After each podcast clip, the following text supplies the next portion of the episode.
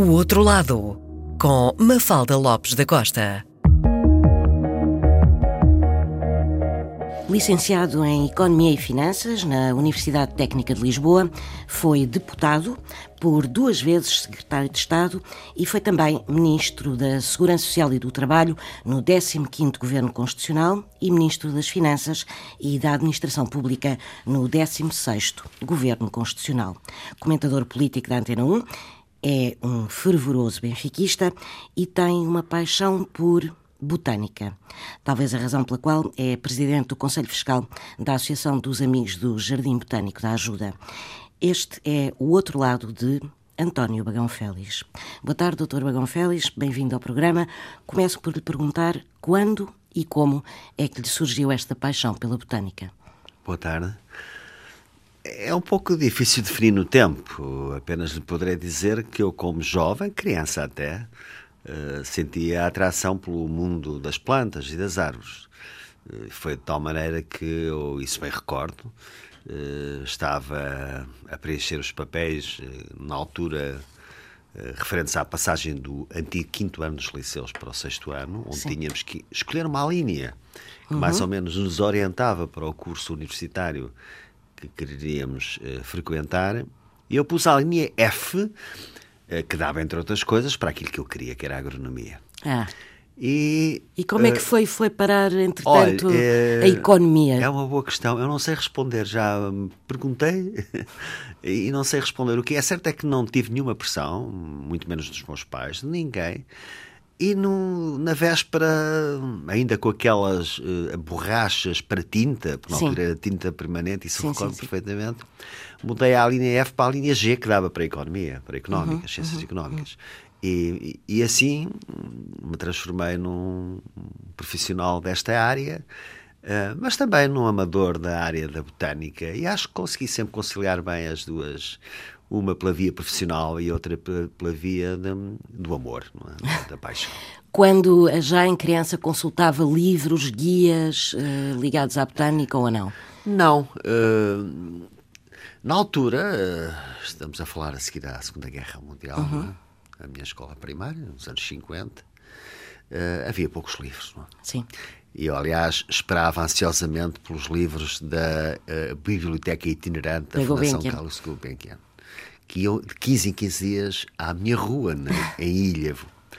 E, e, nessa altura tentava encontrar livros que de algum modo me pudessem dar um pouco a ideia de como era a questão da natureza.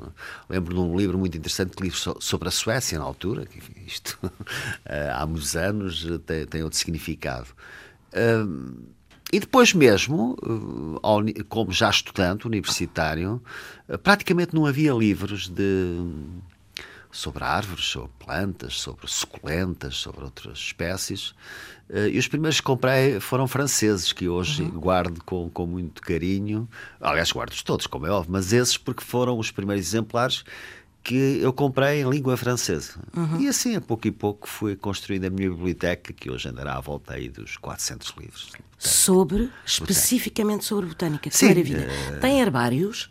Como? Tem herbários? Uh, não, tive uh, na altura, curiosamente, Sim. como estudante do liceu, mas não, não, mas aprecio muito e gosto imenso de herbários, mas foi uma atividade para a qual eu achei que não tinha muito jeito, porque tenho uh, outro tipo de. Enfim, prioridades relativamente Sim. ao herbário, mas acho que é uma, uma atividade muito interessante. Já viu, alguma vez viu o herbário do, do, do Garcia de Horta? Não, nunca vi. Uhum. Uh, Está vi... em Londres, infelizmente. Sim, eu sei, dizer... eu sei, eu sei, mas vi herbários interessantíssimos no ali na Rua da Junqueira, agora não sim, recordo sim, o nome, da, uh, e da Faculdades e, e do Instituto Superior de Agronomia. Sim, é? exatamente. Uh, mas esse nunca vi, nunca vi.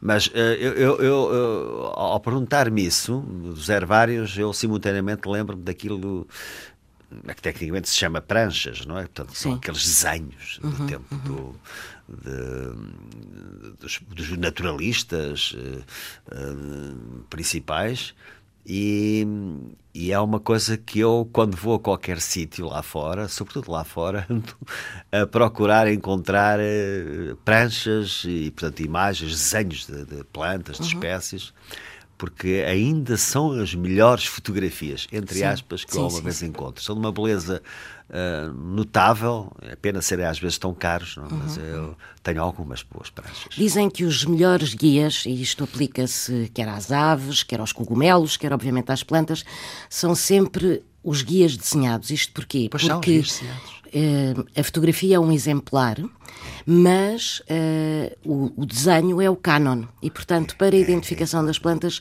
torna-se muito mais Exatamente. fácil. É o canon do taxon. Exatamente. tem ideia de mais ou menos quantos guias é que tem? Uh, guias, guias de... mesmo, guias, vamos imaginar árvores de Portugal. Eu tenho a, a minha biblioteca de botânica é, é muito organizada. Árvores, uhum uh, suculentas e catos, uh, plantas medicinais, por exemplo, ervas daninhas. Sim, Tem uma predileção por ervas uh, daninhas. Plantas de interior ou de apartamento, como Sim. agora se diz. Uhum. Uh, depois tenho sobre a história da, da natureza vegetal. Uh, tenho, tenho, olha, tenho um atlas botânico dos anos 30. Uhum que é maravilhoso, para mim, pelo menos, obviamente. É, é português? Em português, sim, em português. Com desenhos, obviamente. Sim, sim. Uh, e, e, e, estou sempre a aprender. Uma, uma das coisas fascinantes que, que, que, este mundo vegetal me dá é quanto mais sei, menos acho que sei. E, portanto, estou sempre na busca, uhum. uh, na busca permanente da curiosidade. E a curiosidade é a forma de nos alimentarmos diariamente. Claro. Uh, é, digamos, eu costumo dizer, aliás, costumo citar, eh, verdadeiramente não, eh, já, já li esta, esta frase várias vezes, não é? Uma das quais, aliás, através de Miguel Torga, eh, que é eu quero que em mim permaneça criança a curiosidade. Não é? E acho que tenho conseguido, sobretudo com esta paixão Exatamente. pelo mundo da botânica. E uh, em relação à curiosidade, vamos uh, ouvir agora um tema que se chama Wallflower, que se traduz literalmente por flor de parede, que é uma trepadeira do género das Erisinum. Nome vulgar é goiveiro. E wallflower é uma expressão em inglês para referir alguém extremamente introvertido. Este tema que vamos ouvir é um original do Bob Dylan, mas vamos ouvi-lo aqui na voz de Diana Krall.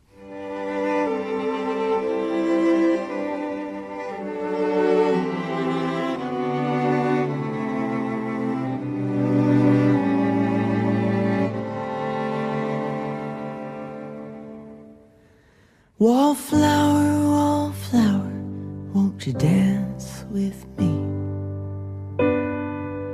I'm sad and lonely too. Wallflower,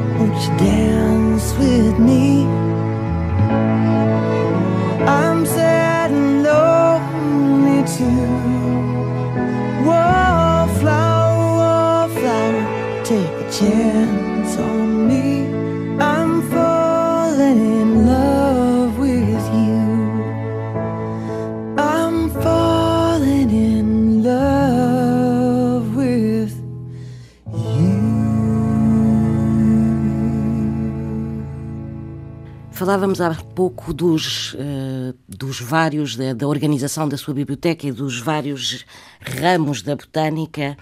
Eh, tem um ramo preferido?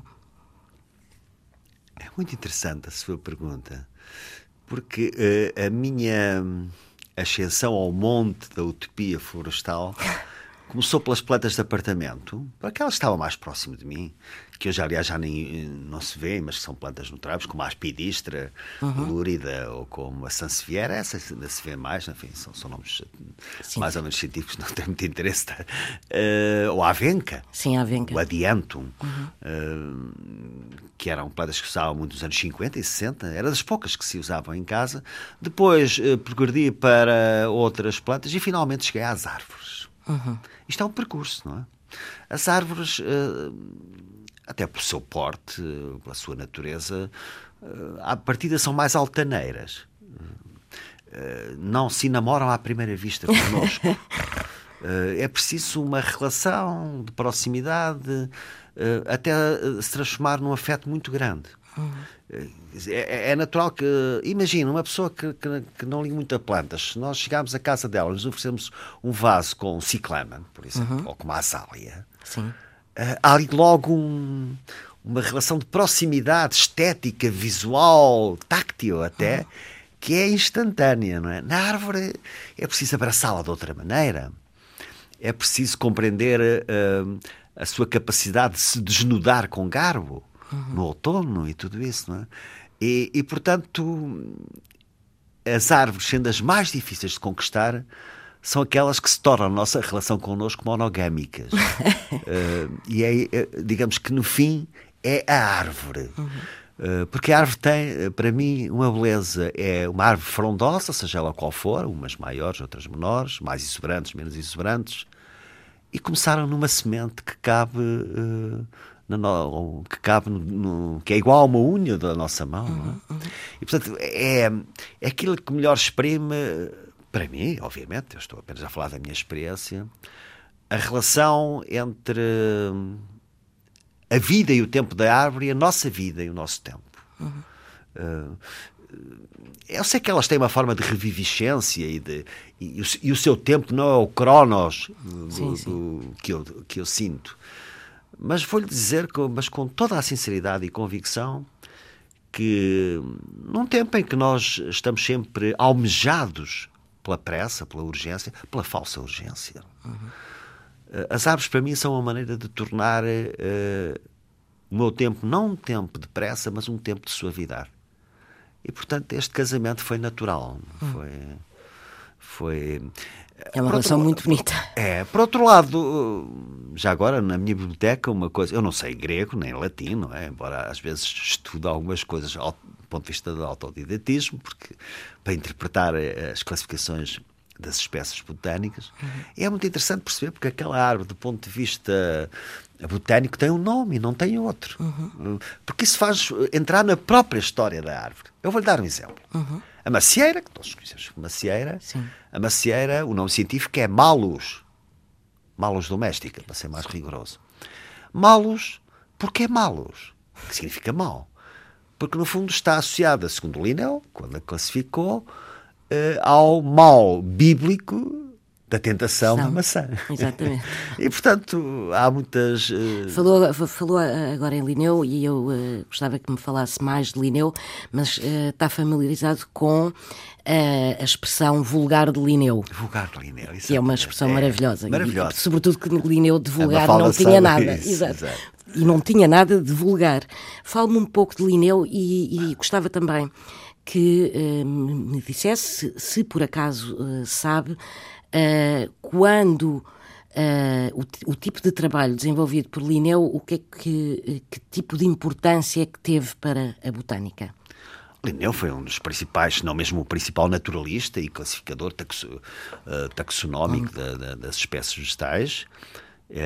e, portanto, não, não, todas, longe disso, mas uma parte ainda substancial das classificações científicas resultam de Linneu, daí o vulgar de Linneu. É que Linneu classificava desde a imponente árvore à mais, uh, entre aspas, desprezível uh, erva daninha. erva daninha. A história de Linneu é interessante porque, porque é que ele se chama Linneu. Ele é, é, é sueco, é uhum. escandinavo, e, era, e quis entrar na universidade. Eh, e o, o, o, pai eh, tinha uma, tinha uma ascendência plebeia, eh, uhum. não aristocrata, e na altura, para se entrar na universidade, estamos a falar no final do século XVIII? É? era preciso ter um certo estatuto aristocrático. E então uh, ele chamava-se Carlos, Carl von, de. Uh, eles tinham em casa um jardim de tílias. Uhum. Tília é lin, Sim. como aliás em, em alemão também. Em alemão também, há, há a das Tílias, um terre der, der Lin. Uh, e então, Leningrad, portanto, jardim, uh, e portanto uh, ficou Karl von Leningrad e depois passou para Karl von Linnaeus, porque na altura, além de ser Uh, o nome mais ou menos com uma aparência aristocrata, uh, se possível com uma declinação ou uma terminação em latim. latim ficou Carl von Leonels e depois, naturalmente, ficou em Linneu. Em vulgar de Linneu, mas vulgar Linneu. bastante invulgar. Muito invulgar, muito invulgar. E a propósito de invulgar e de todos os géneros e todas as catalogações. Cat, ai, peço desculpa. Catalogações feitas por Linneu. Uh, vamos ouvir agora um clássico da música brasileira. É um clássico que é mais conhecido por outro nome, que é conhecido por Que Será Que Será, de Chico hum. Buarque, mas que é o A Flor da Pele. O que será que será que andam suspirando pelas alcovas, que andam sussurrando em versos e trovas, que andam combinando no breu das tocas? Que anda nas cabeças, anda nas bocas, que andam acendendo velas dos becos, que estão falando alto pelos botecos e gritam nos mercados que com certeza está na natureza. Será que será? O que não tem certeza nem nunca terá. O que não tem conserto nem nunca terá. O que não tem tamanho o que será, que será que vive nas ideias desses amantes que cantam os poetas mais delirantes, que juram os profetas embriagados?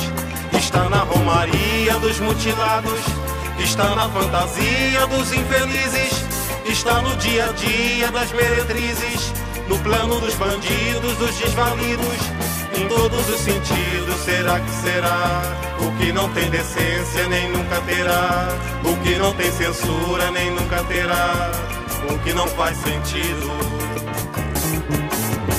Que será que será que todos os avisos não vão evitar? Porque todos os risos vão desafiar? Porque todos os sinos irão repicar? Porque todos os hinos irão consagrar? E todos os meninos vão desinvestir? E todos os destinos irão se encontrar? E mesmo o Padre Eterno, que nunca foi lá, olhando aquele inferno, vai abençoar. Não tem governo, nem nunca terá. O que não tem vergonha, nem nunca terá. O que não tem juízo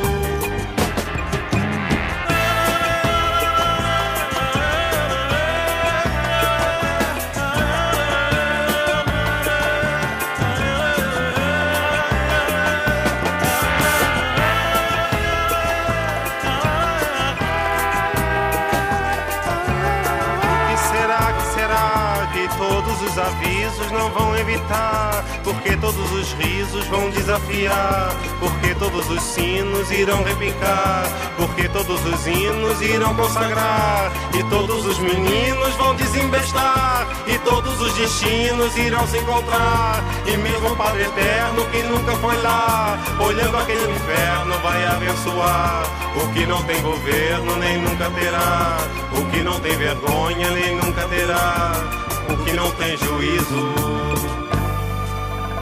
Falávamos há pouco de Linneu e antes disso da reprodução das plantas.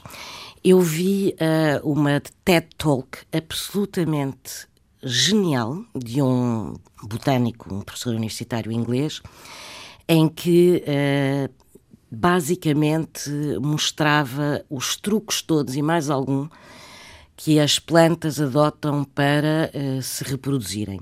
Desde flores que lá dentro parecem abelhas e, portanto, as abelhas pensam que estão com outra abelha e, entretanto, vão polinizando porque levam com o pólen todo em cima, até todo o tipo de truques que as plantas adotam. Mas aqui uh, eu gostava de lhe falar uh, sobre uma coisa que me preocupa e que tem a ver com a polinização e que é a questão das abelhas neste momento, ou seja, do facto das abelhas. Eu acho que as pessoas não têm muita noção do quão perigoso é o desaparecimento das abelhas para todo o tipo de plantas.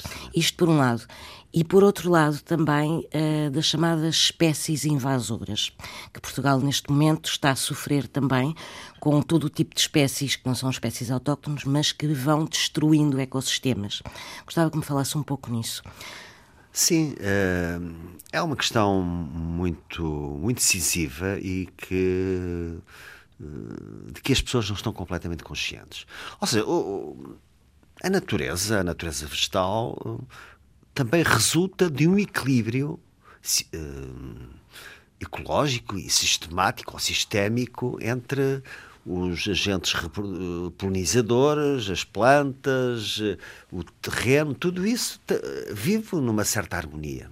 E quando essa harmonia é destruída ou é, ou é deteriorada, evidentemente que há sinais, pode haver sinais de falência. Uh, o, o caso, por exemplo, que agora se passa em Portugal com Cincentes, a distribuição de, de vastas colmeias, uh, a menor uh, biodiversidade do agente polinizador, Exatamente. Uh, por exemplo, uh, hectares e hectares intensivos de uma só espécie, uh, como por exemplo olivais, hoje em dia, uhum, uhum. ou outras árvores. o que é que produz? Produz que o, o ou melhor, elimina, faz rarear a biodiversidade do agente polinizador, além da erosão dos solos e tudo isso. E, e, portanto, provoca uma situação, não direi de falência, mas de ruptura com o equilíbrio que existia. Não, é? uhum. uh, não sei se uh, enfim, qualquer pessoa o poderá verificar, não é? mas eu que passo. Uh, eu vivo, vivo em Lisboa, obviamente, mas passo uma parte também importante do meu tempo no Alentejo, onde tenho uma, uma pequena casa, há, portanto, há 21 anos. Não é? Uhum. Eu, às vezes, falo com as minhas filhas, minhas netas, a minha mulher, e pergunto: mas onde é que estão as borboletas que nós víamos há 10, 15, 20 anos? Também Desapareceram por força dos uh, agentes químicos. Hum. Portanto, há. Uh, há de facto um grande egoísmo geracional. Geracional no sentido das novas gerações e geracional no sentido das próprias espécies arbóreas e vegetais. Uhum. E é preciso que as pessoas uh, jamais esqueçam que nós estamos cá neste momento a falar porque há árvores. Exatamente. Isto é, porque nos uh, captura o dióxido de carbono e nos liberta o oxigênio que nos permite respirar e viver. Uh, enfim, é uma situação uh, que, em que esta. Vamos lá ver, o pólen, o pólen da, das árvores, das plantas, das flores, é a sua impressão digital. Portanto, nós estamos a, a, nossa impressão digital, o que é que é? É a, a expressão da nossa individualidade. Uhum. Isto é, de seres irrepetíveis, com código genético próprio. O pólen também é a impressão digital das espécies uh, vegetais, uh, que por sua vez exigem diversidade e sustentabilidade daqueles que, que, que, que, fazem transportar o pólen de um lado para o outro. Não é? Uhum. Uh, isso de facto está em risco. Embora haja muitos agentes polinizadores, Aliás, vento, está de tal de... forma em risco que há neste momento bancos de sementes. Pois, há bancos de sementes em, em agora falta-me o nome, é no norte, da, no, no Círculo Polar Ártico, perto, sim. não é? Uhum. Uh, onde estão lá todas, e que já serviram, não e sei já se serviram, sabe. sim, sim, sim. Uh, na guerra na Síria, desapareceram uma série de espécies vegetais, uhum. Uh, e desse cofre, desse volte, saíram uma série de, de, sementes para tentar reintroduzir algumas espécies desaparecidas no Médio Oriente. Uh, portanto, estamos perante, estamos perante uma situação, não direi de emergência, mas de, de alguma dificuldade indiscutível. Uh, Deixa-me só dizer isto. Uh, os agentes polinizadores, desde logo o vento, não é? Sim. Uh, e os insetos, também as aves. Também Por exemplo, há uma, uma, uma, uma árvorezinha que é a Datura cândida, que, que é um. Que é umas, é, são uns copinhos, uns copos que uh, são muito compridos, que são polinizados por morcegos, não ah, isso eu não é, sabia. São polinizados por morcegos. Há de facto uma variedade notável, mas é, isto é que dá beleza. Esta, é, esta forma de criação uhum. e de sustentação no mundo vegetal é uh, um contrato multiforme uh, e de grande solidariedade. Sabe a história? Não sei se sabe, não sei se ainda posso contar. Pode, pode. A história da polinização da figueira. Não, não, não sabe. É das coisas mais notáveis de solidariedade no mundo senciente, no mundo da vida. Não? A, a Figueira uh, tem um problema, é que uh, nunca viu as flores da Figueira, pois não, porque elas não. estão dentro, estão, da, dentro. estão dentro do cicone, do cicónio, peço desculpa, que é aquela, o, o figo com que nós, pois nós comemos, que não é um fruto, é uma infrutescência. Não? Ora bem, o que é que acontece? Há um, um inseto, que é um, um, blastófago, um inseto da vespa da, da Figueira, uh, que é, tem muita dificuldade ele próprio em reproduzir-se. E a Figueira tem muita dificuldade em ser polinizada. Então essa, essa vespa entra pelo orifício da, da figueira, um hostíolo. Do figo? Do, do, da figueira do figo, exatamente. Quando ele ainda é muito pequenino. Sim. E quando entra, esta fêmea uh, fica sem asas, sem antenas e, portanto, fica numa situação em que vai lá morrer. Mas consegue, com o calor dentro da, da pequeno figo, consegue, com o seu calor, reproduzir-se ela própria uhum. e polinizar que história maravilhosa. A, a, a, figueira. O que é que acontece depois? Aliás, se cortar um figo, como eu já fiz às minhas netas várias vezes, com o dedo de uma unha, se cortar a meio, o que é que vê? Vê ainda o resto do, dos insetos mortos. Porque depois os filhos baixos não conseguem sair. Já. É uma prisão para a vida e, portanto, para a morte.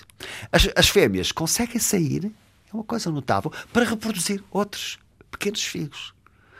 Uh, e as minhas netas perguntavam-me: oh, vô, mas então nós comemos uh, esses insetos? Não, tu quando estás a comer um fígado não vais comer esses insetos. Porquê? Porque eles uh, geram uma enzima, os próprios cegos, que, que, que se transforma, eles transformam-se numa proteína com o amadurecimento do figo. Ora, aqui está uma história de solidariedade de um inseto, um blastófago, que hum tendo dificuldades em reproduzir-se, foi acolhido numa maternidade quente. e uma figueira que, sem as flores cá fora, sem capacidade de polinizar de outra maneira, encontrou seu a sua amiga Vespa, que entra para morrer. É absolutamente notável. Notável. Esta história de solidariedade. E com esta história vamos ouvir The Secret Life of Plants, ou seja, a vida secreta das plantas de Stevie Wonder.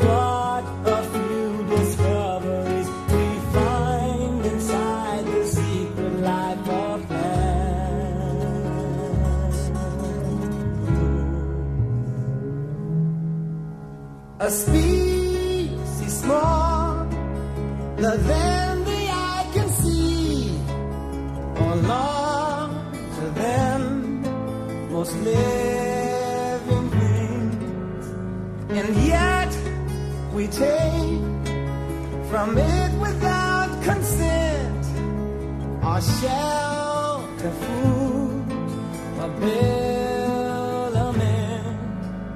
But who am I to doubt What's me and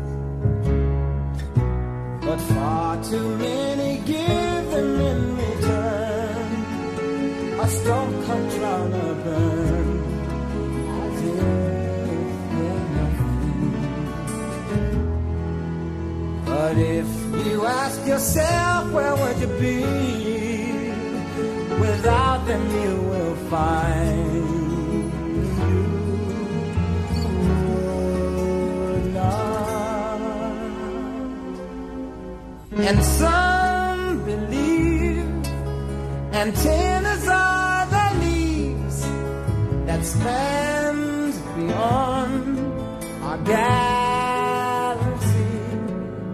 They've been, they are, and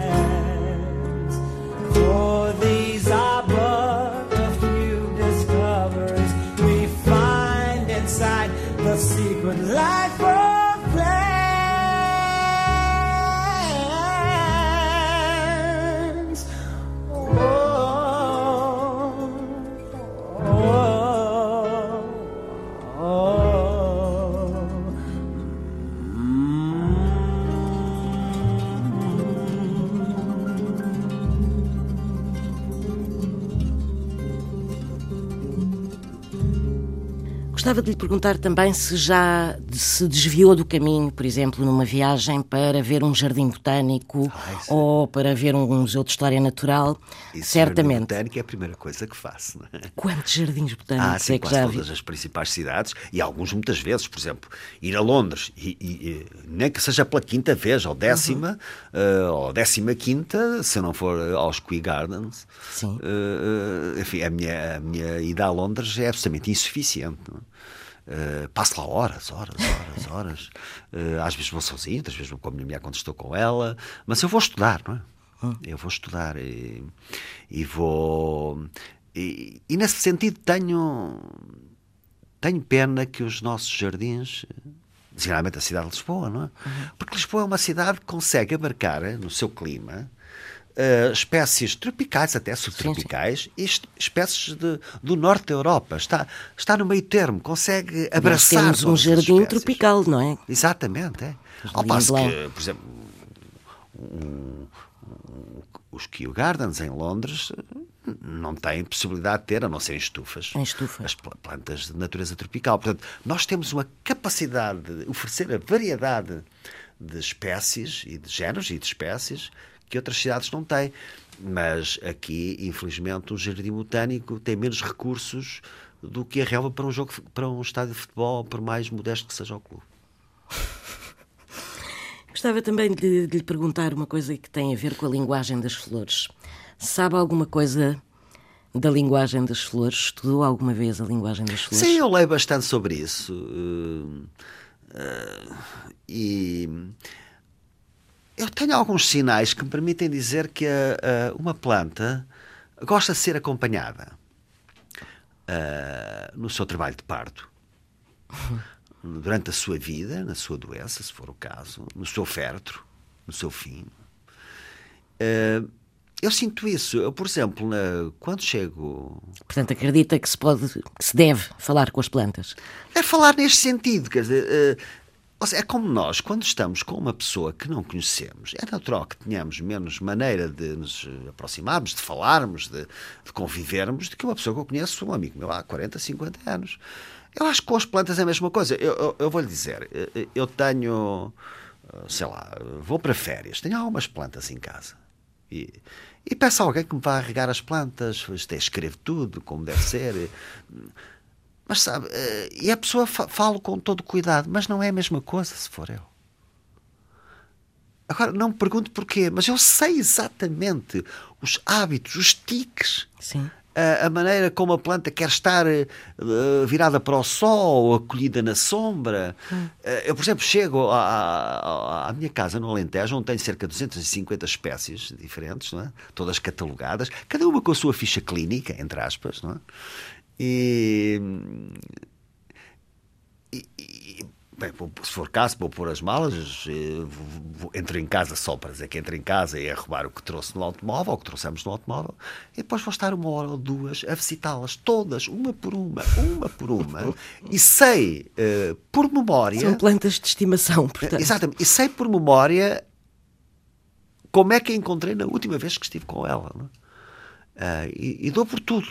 Uh, é, é é como se fosse. As pessoas podem pensar que eu estou a exagerar, é, aceito isso perfeitamente, mas é como se fosse visitar-me a mim próprio, não é? Uhum. como dizia alguém, hoje vou fazer uma visita a mim próprio, espero que esteja em casa. Ora, é que é um pouco isso com, com as plantas. Passo exagero, é caricaturalmente que eu estou a falar. Mas eu sinto isso, nesse sentido, percebo a linguagem delas uhum. para comigo e, e, creio que de mim para com elas, nessa perspectiva. Acredita que há pessoas com green fingers, o chamado, chamado dedo verde? Acredita? Eh, Desculpa. Acredita sim, que há sim. pessoas com o chamado dedo verde, o green finger? Uh, em que sentido? Não estou... São pessoas que tocam em qualquer planta e a planta floresce. Ah. Porque há pessoas que matam tudo, que é o meu caso. Uh, Mas... Acredito nas que matam tudo. nas outras uh, é preciso juntar trabalho e sorte. Voltando à linguagem das flores, tem alguma flor preferida? Bem, eu, a minha resposta familiarmente correta é rosa, porque a minha mulher é rosa. é, bem, do ponto de vista do ponto de vista do odorífero, é, sem dúvida a rosa, que é absolutamente inigualável. Eu gosto muito, vai ser um, provavelmente uma surpresa. Eh, bem, eu devo dizer que para mim a estação preferida é o outono, porque é a estação de todas as cores. Uhum. Uh, das árvores que despedem as suas folhas até à próxima regeneração.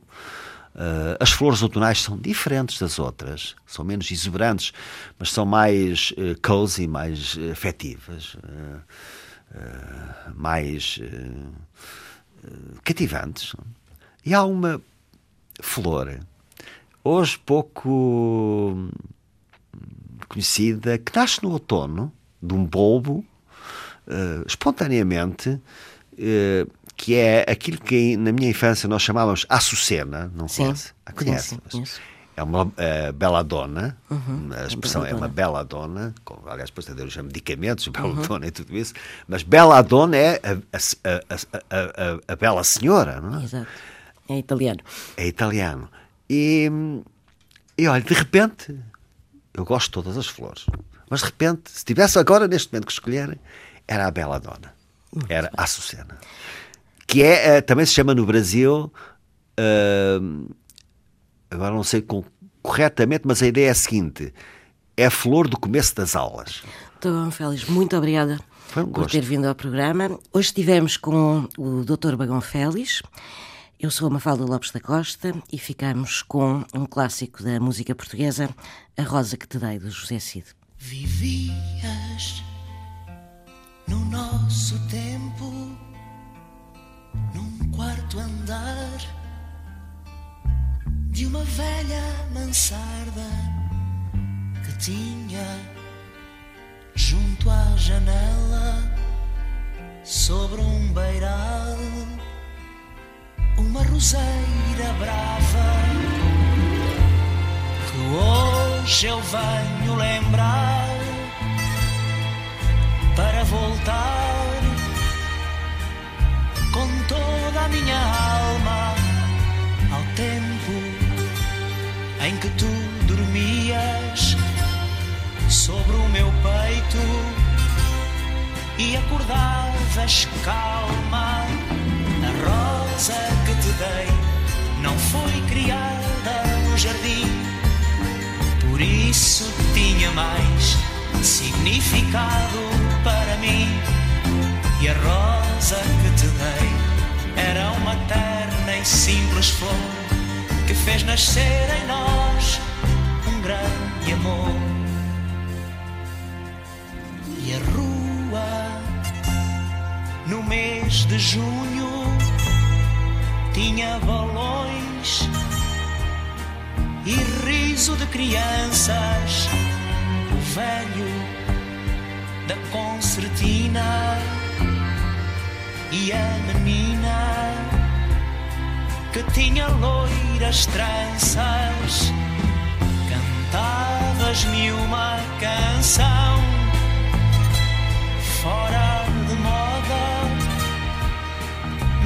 me era tão querida. Guardei-a entre as mil folhas desse romance que é o livro da vida e a rosa que te dei não foi criada no jardim, por isso tinha mais significado para mim.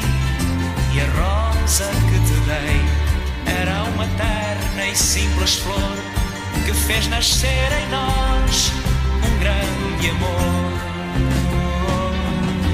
E a rosa que te dei não foi criada no jardim, por isso tinha mais significado para mim. E a rosa que te dei era uma terna e simples flor que fez nascer em amor. A rosa que te dei não foi criada no jardim, por isso tinha mais significado para mim. E a rosa que te dei era uma terna e simples flor que fez nascer em nós um grande amor. E a rosa que te dei não foi criada no jardim, por isso tinha mais significado para mim. E a rosa que te dei